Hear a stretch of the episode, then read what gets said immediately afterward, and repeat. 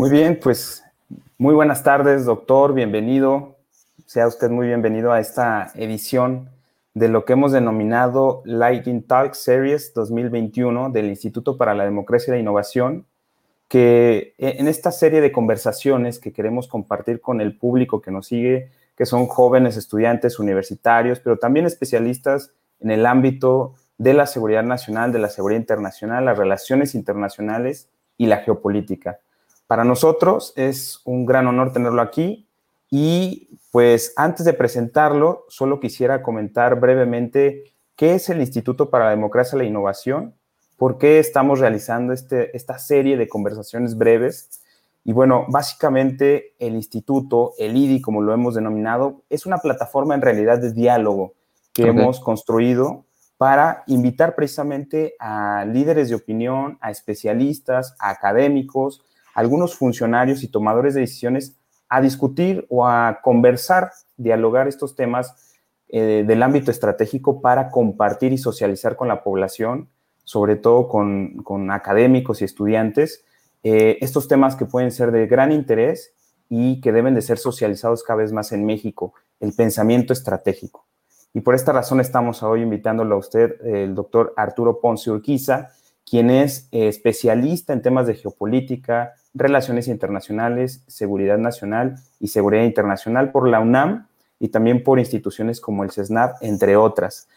No voy a explayarme ya mucho más para dar entrada precisamente a nuestra conversación y sobre todo que el doctor Urquiza nos pueda dar una breve introducción sobre todo de quién es él y cómo es que está participando también en estos temas. Así que adelante, doctor, muchísimas gracias. No, pues te agradezco mucho, Jonathan, esta amable invitación que me haces y a quienes nos estén viendo, se estén enlazando con este link, pues en la verdad es un gusto estar participando con el IDI.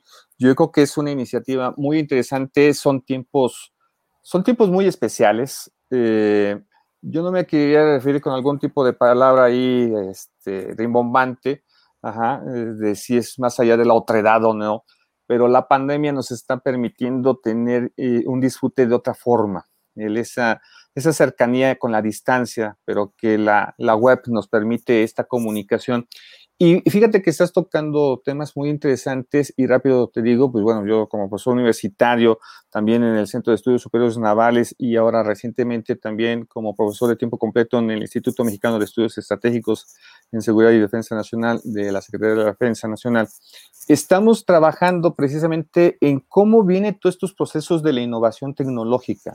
Es decir, eh, muchos están pensando, bueno, y cuando ve, eh, acabe la pandemia, ¿qué sigue? Yo creo que eso es importantísimo en términos geopolíticos, la, parte prospectiva y, qué sigue. Pero yo creo que también tenemos que estar poniendo el acento ahí es qué hacemos ahora. Yo diría, en términos de la seguridad nacional y en términos de la seguridad internacional, qué es lo que está pasando ahora.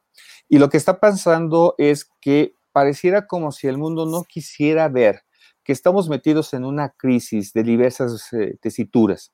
Una crisis que en términos que tú bien manejas de poder nacional y seguramente muchos de los que nos están viendo o nos están viendo, esta parte de entender al poder nacional como la pieza clave del andamiaje de, de cómo hacer el desarrollo de una nación. Y en cada uno de sus puntos, en la parte política, económica, social, militar, tecnológica de las relaciones internacionales, hay un proceso de reconfiguración de los estados. En este mismo momento se está viviendo. Y eso es una de las situaciones que hay que empezar a considerar de cómo va a evolucionar la economía, cómo está eh, eh, en este momento eh, los procesos tecnológicos afectando a los procesos económicos. Y tan solo te pongo un ejemplo de lo que, está, lo que estamos viendo. En medio de la, de la crisis económica, de la crisis sanitaria, que parece que poco a poco empezamos a ver la luz del túnel, por unos resultados hoy maravillosos. Hoy por primera vez en Gran Bretaña no ha habido una muerte. Eso es extraordinario y yo creo que eso hay que celebrarlo no porque seamos británicos, sino porque es la, raza humana la que está superando esta crisis. Finalmente pudieron destrabar un barco que estaba ahí este, atorado en el canal de Suez. Y eso, el impacto que esto estaba teniendo ya para el comercio internacional. Es decir, creo que eso, si hubiera pasado hace dos años, tres años, lo estaríamos viendo como una cuestión hasta, incluso hasta anecdótica y chusca. Pero ahorita, cuando tú necesitas que las cadenas de valor, las cadenas productivas estén en pleno proceso, es importantísimo que éstas estén funcionando. Recientemente, el presidente Biden hizo una cuestión muy interesante de reunir a una serie de naciones, entre esas eh, sus aliados estratégicos en Asia-Pacífico, hoy por mencionar a Australia, a la India, en este diálogo cuadrilateral eh, de seguridad. Y, una de las características que ahí establecieron en ese diálogo, junto también con Japón, fue el hecho de ver, a ver, Japón, Australia e India, ¿qué somos junto con los Estados Unidos en las cadenas de producción? identificaron que son los que mayor valor agregado eh, eh, ahorita para la producción de vacunas, pero junto con la producción de vacunas, de insumos tan básicos como una jeringa, como la aguja, como los elementos que permitan poder yo llevar a, buen término que la gente se esté inoculando los biológicos por parte de tantas empresas que ahorita estamos viendo.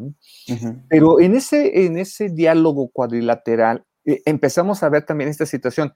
¿Y qué va a pasar del mundo en términos de la seguridad cuando tenemos a los chinos, a la República Popular de China, a la avanzada? Y esto es muy importante.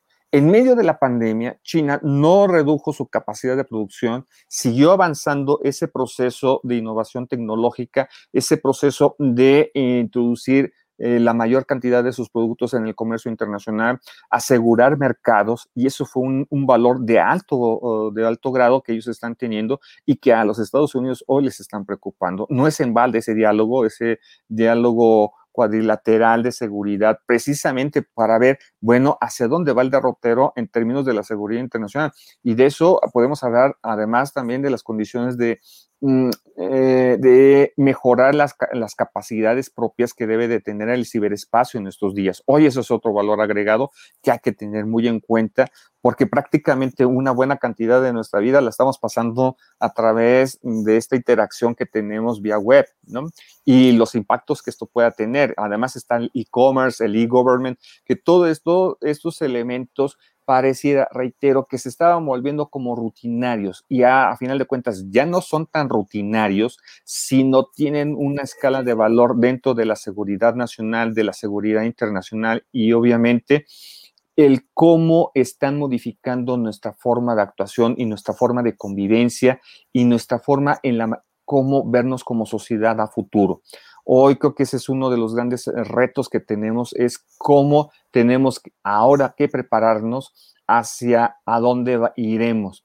Eh, recientemente yo estaba escuchando, eh, Jonathan, y para quienes nos, sigan, hay la preocupación si estamos ya en la cuarta o la quinta revolución tecnológica. Creo que ya nos debemos estar preocupando por eso. Creo que la pandemia realmente ya nos ubicó que estamos en la quinta revolución tecnológica. Si esta pareciera que ese ese traslado, ese paso iba a ser paulatino en los próximos años, ya yo creo que ya no, ya se llegó a ese proceso. Eh, esta plataforma que ahorita estamos utilizando, como yo te decía hace unos minutos, yo no la conocía y sin en cambio es muy versátil, exageradamente versátil, no voy a ser comerciales, pero sí con respecto a otras plataformas que normalmente estamos utilizando en universidades públicas y privadas, incluso en gobierno, ¿no? Y que mira, la calidad de transmisión creo que es bastante óptima y que pareciera como si tuviéramos un set de televisión y no es cierto. Simplemente tú estás en tu casa, yo estoy en mi casa y podemos estar transmitiendo al mundo entero realmente una, una plática como la que ahorita tú y yo estamos teniendo, ¿no? Claro, sí, y, y algo que me parece muy importante, doctor, y de lo que acaba de usted de comentar, es que cada vez vemos que en los ámbitos tecnológicos, lo que se llama las actividades de investigación y desarrollo se han vuelto claves, eh, sobre todo en esta era. Lo acabamos de ver precisamente en el contexto de la pandemia, esta carrera por, por generar o, construir la vacuna o las vacunas.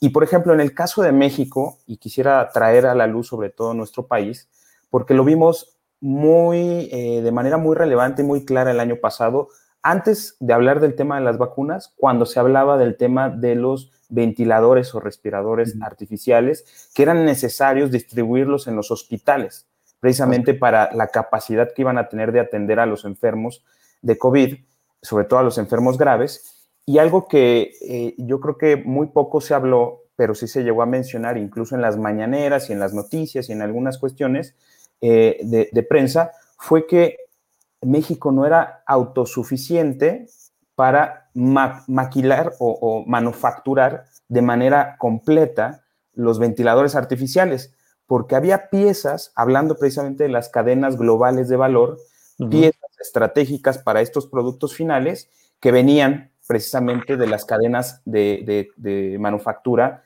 provenientes de los países asiáticos, que son quienes terminaban de hacer ciertas piezas específicas. Y eso nos demostró cómo, por ejemplo, cuando se frena el comercio internacional, cuando se ven afectadas las cadenas de, valor en este sentido, y, y, que debido a la pandemia separaron la producción en diferentes industrias, pues bueno, nos afectó para poder construir. Y eso derivó en que de manera emergente el CONACIT junto con otras instituciones, precisamente como SEDENA, CEMAR, centros de investigación y desarrollo tecnológico con los que cuenta México en estados clave donde se encuentran, comenzaron esta carrera por desarrollar esas piezas, por adquirir incluso el licenciamiento y patentes para poder construirlos. Y bueno, este fue un caso y después lo vimos con el tema de las vacunas y que hoy se está también tratando de desarrollar la vacuna mexicana. Pero aquí me cabe hacer una pregunta. ¿Cuál es la relación, doctor, precisamente entre seguridad nacional, ya cuando estamos hablando de México, y el desarrollo tecnológico, en un contexto en el que también, por las emergencias que hay que atender a nivel Estado, la reorientación del presupuesto, pues parece que no se está ya atendiendo como antes o como se venía hablando, eh, la inversión en investigación y desarrollo tecnológico para el país. Te voy a hacer una, descripción histórica de esto a partir de un personaje que yo he estudiado por varios años. Es el principal geopolítico estadounidense y creador de la talasopolítica de los Estados Unidos, Alfred Taller Mahan. Mahan eh, hace una, una, identificación muy interesante y él se lo dice a los gobiernos estadounidenses. A ver, sobre todo a uno eh, del cual él compartía mucha amistad, eh, bueno, dos, el presidente McKinley y el presidente Theodore Roosevelt y a los dos les hizo un énfasis muy fuerte. Sin innovación tecnológica, Estados Unidos no puede ser una potencia. Es decir, si no renovamos los barcos, las unidades de superficie y las volvemos eminentemente de acero para la época, no vamos a poder competir con la potencia llamada Gran Bretaña. Y se dieron a la tarea y ver lo que son hoy los Estados Unidos y si hay algo que podamos hacer como una referencia del poder eh, militar de los Estados Unidos, sí están en sus tanques, sí están en sus aviones, en su capacidad, si quieres, también de ciberespacio. Pero el ver estos colosos que surcan el mar o andan eh, por dentro, ¿sí? es decir, los submarinos, ese sí es un asunto de innovación tecnológica. Y precisamente, si algo se han abocado, es que eh, los Estados Unidos identificaron, por cierto, en estos años una situación que les estaba preocupando y que tiene que ver con esta cuestión de la innovación tecnológica. Ellos se percataron de que ya sus jóvenes, por cierto, ya no querían estudiar las, las maestrías o los doctorados allá en Estados Unidos, sino, curiosamente, era regresar a Europa o bien ir a la República Popular de China. Y, ahí, y en esa tarea se quedó la, administración del presidente Trump y que lo está retomando, creo que con mayor eh, ciencia, este el presidente Biden. Yo creo que van por ahí. En ese sentido, creo que el mundo está identificando la importancia de que la ciencia y la innovación tecnológica es una parte más de las cadenas de valor. Y pareciera que quisiéramos verlo desde México como que es una parte aislada. O sea, eso déjenselo a los académicos, eso déjenselo a los institutos de investigación públicos y privados. Ah, y quisiera hacer una acotación. Pareciera que en este país nada más pueden hacer ciencia las universidades públicas. Mira, yo soy educado en una universidad pública y qué bueno que tengamos todos los insumos para, para poder hacerlo. ¿eh? Digo, pensando en la UNAM, pensando en el Politécnico pero también soy catedrático en universidades privadas. Lo fui en el TEC y actualmente estoy en, la NAWAC y con mucha grata sorpresa cada vez veo cómo en las universidades públicas, eh, pero en privadas, también le entran a la cuestión de la innovación. Y es que precisamente en países europeos o países como Estados Unidos hay una combinación muy fuerte de tres elementos, lo público, lo gubernamental y lo privado. Y aquí creo que todavía ese engranaje no lo tenemos. Por un lado va lo público, por otro va lo gubernamental y por otro lado va lo privado. No, Ese es un gran error. Y precisamente, eh, como dirán los españoles, nos pilló la, la pandemia en esa circunstancia, en la que cada uno está viendo por su lado. Y tú lo decías muy atinadamente, Jonathan. El Consejo Nacional para la Ciencia y la Tecnología se comprometió a entregar este, respiradores en tiempo y forma para cubrir la, la, necesidad que tuvimos que ir a comprar a la República Popular de China de manera irónica, tuvimos que ir a comprar hasta allá. Y pues es fecha hasta donde yo sé que no se han entregado gran cosa de, de estos ventiladores y seguimos después trayéndolos. También en colaboración con los Estados Unidos tuvimos que traer varios de estos. Creo que la pandemia está además identificando los grandes problemas. Si teníamos algún retraso en materia de innovación tecnológica científica con las anteriores administraciones, en esta administración se acentuó todavía más porque no se dieron, no se permitieron dar la capacidad de generar los recursos económicos al momento y ante las necesidades. Y me voy a explicar. Cualquier otro gobierno hubiera dicho, a ver, ¿qué sí tenemos y qué no tenemos? Señor, pues no tenemos este, eh, los laboratorios eficientes para poder hacer las vacunas. ¿Quién los tiene? Pues las farmacéuticas. ¿Y quiénes? Pues hay mexicanas. Mm, bueno, pues sabemos el problema que ha habido entre esta administración y las farmacéuticas. Pero era momento de unidad nacional, así lo digo, unidad nacional. Y a ver, los mejores científicos de esas farmacéuticas nos pueden ayudar junto con la participación de CONACYT, la parte gubernamental, ¿Y las universidades públicas y las universidades privadas? Sí, perfecto. Pónganse a trabajar y generen una vacuna. Generen los eh, ventiladores, generen los medicamentos que se van a necesitar a la postre para poder eh, controlar la pandemia. Hoy, a la fecha que estamos, ¿sí? hoy 29 de marzo, yo no he escuchado por parte del gobierno federal algo así que me diga que hay una certidumbre que en los próximos años tendremos una eh, variedad de vacunas, una variedad de fármacos. Y hoy lo estamos viendo que Estados Unidos se puede dar el lujo de, de decir, la vacuna de AstraZeneca la seguiré produciendo, la voy a tener allí, pero la voy a tener bajo resguardo por si la necesito, porque ahorita yo estoy inoculando a mi gente, a mi población, a mi, a mi sociedad con la vacuna de Johnson Johnson y la de Moderna esencialmente. Y, lo están haciendo de una manera maravillosa. México necesita ahorita por esta situación pues, que se le proporcione una cantidad muy fuerte de vacunas. Estamos ya recibiéndolas precisamente de AstraZeneca, que serán tomadas en cuenta a partir del compromiso eh, que se generó con esta empresa. Está muy bien. Eh, eh, pero el asunto es que México ha tenido que ir a buscar a los Estados Unidos, ir a Gran Bretaña, ir a China, a la República Popular China, ir a la Federación Rusa a buscar vacunas porque pues no teníamos. Y es que aquí esa parte de la seguridad internacional nos pegó con una declaración y no quiero a mejor exagerar.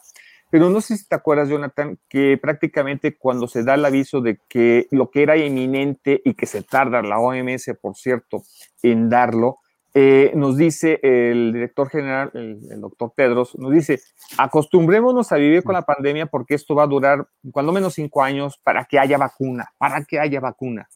Me quedó a mí muy, muy claro ese, anuncio, la verdad que así simbró en ese momento cuando dijo, esto va para muchos, muchos años, así que acostumbrémonos. Y, y, en eso, a los pocos semanas, por decirlo así, salen empresas como las que hemos comentado y dicen, no, señor, en este año tenemos vacuna. Y la apuesta fue fenomenal. O sea, los esfuerzos de investigación científica, mis respetos para las universidades, mis respetos para esos estados y obviamente sus gobiernos de la tesitura política, más allá de Donald Trump, ¿sí? en el caso de los Estados Unidos, que se comprometieron a sacar una vacuna que estuviera lista más o menos entre septiembre y octubre del año pasado. Y así lo hicieron. ¿sí? Y hoy, gracias a esa innovación tecnológica europea y estadounidense, y por qué no decirlo, rusa y china también, ¿sí? Uh -huh.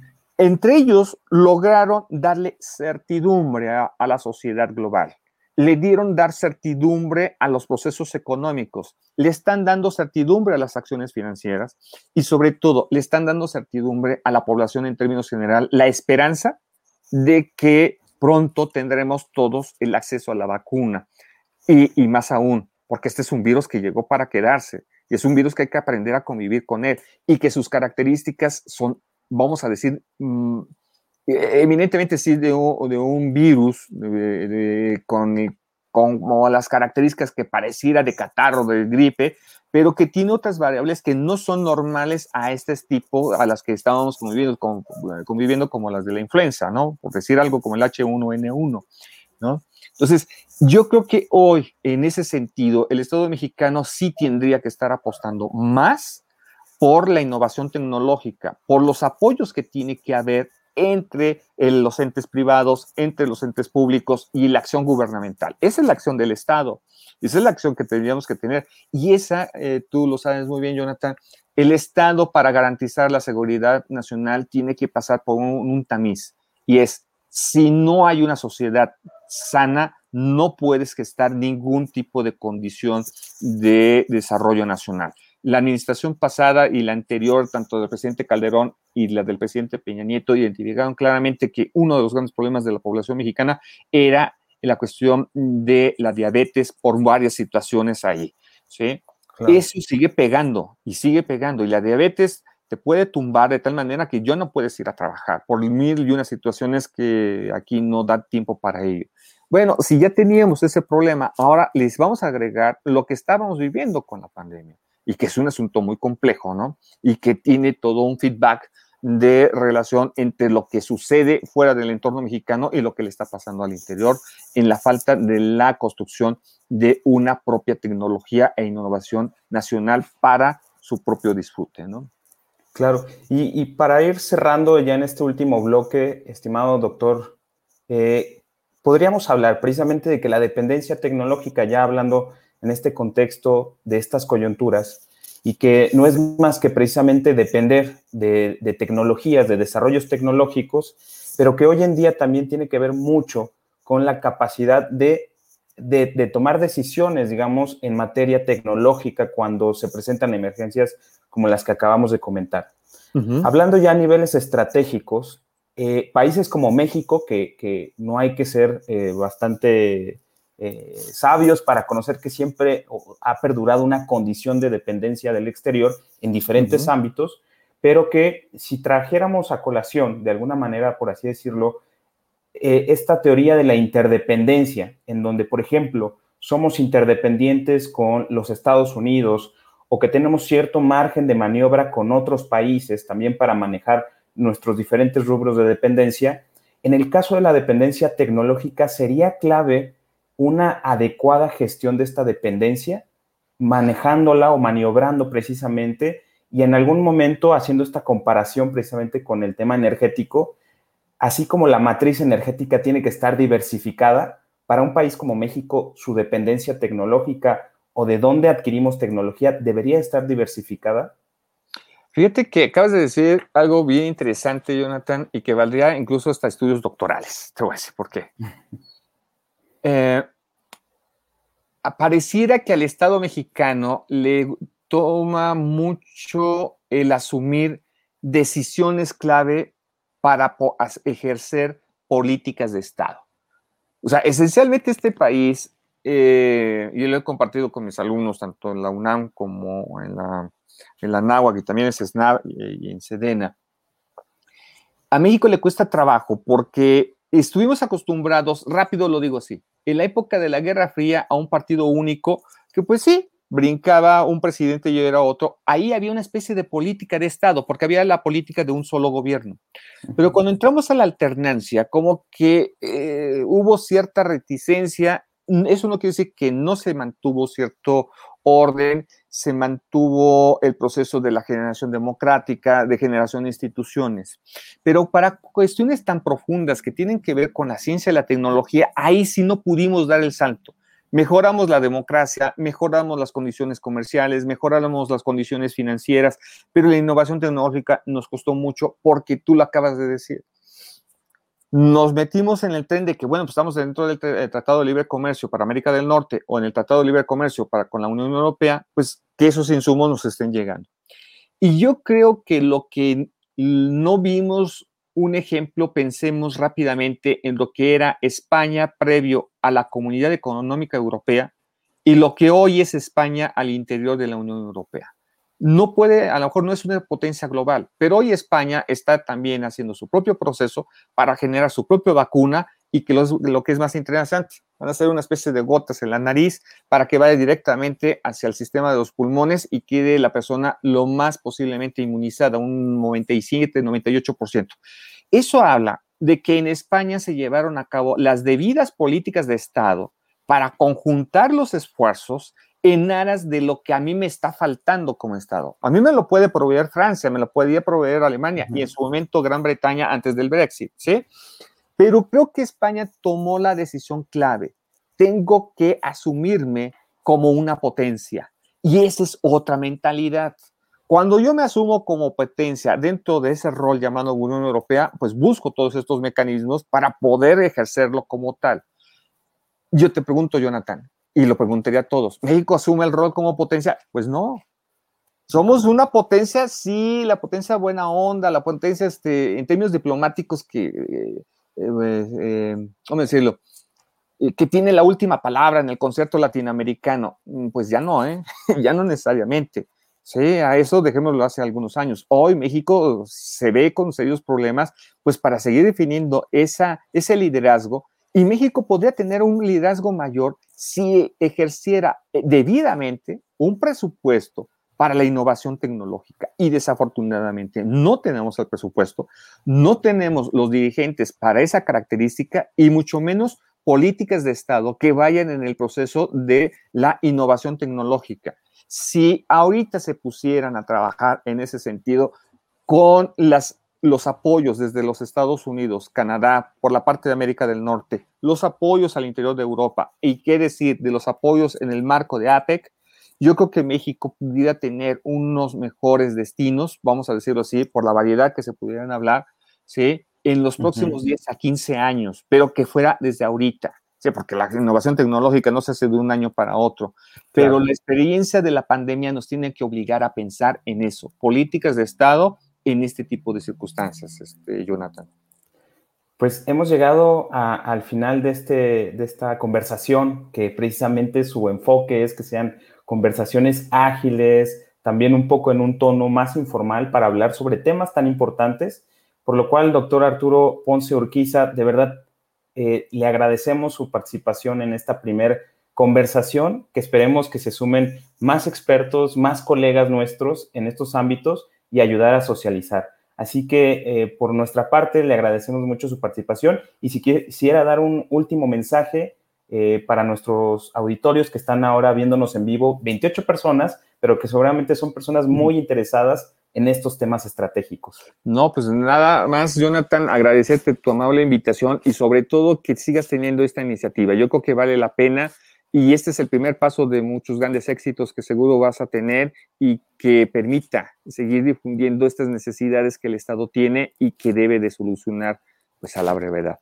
pues todo el éxito en esta, en esta encomienda que tienes, Jonathan, y que, insisto, sigan más éxitos al respecto. Mis felicitaciones por ello. Gracias, doctor, y los esperamos en la siguiente emisión con un invitado que estaremos anunciando próximamente. Así que muchísimas gracias por acompañarnos. Nos vemos hasta la próxima. Hasta luego, doctor. Hasta luego, Jonathan. Cuídate mucho.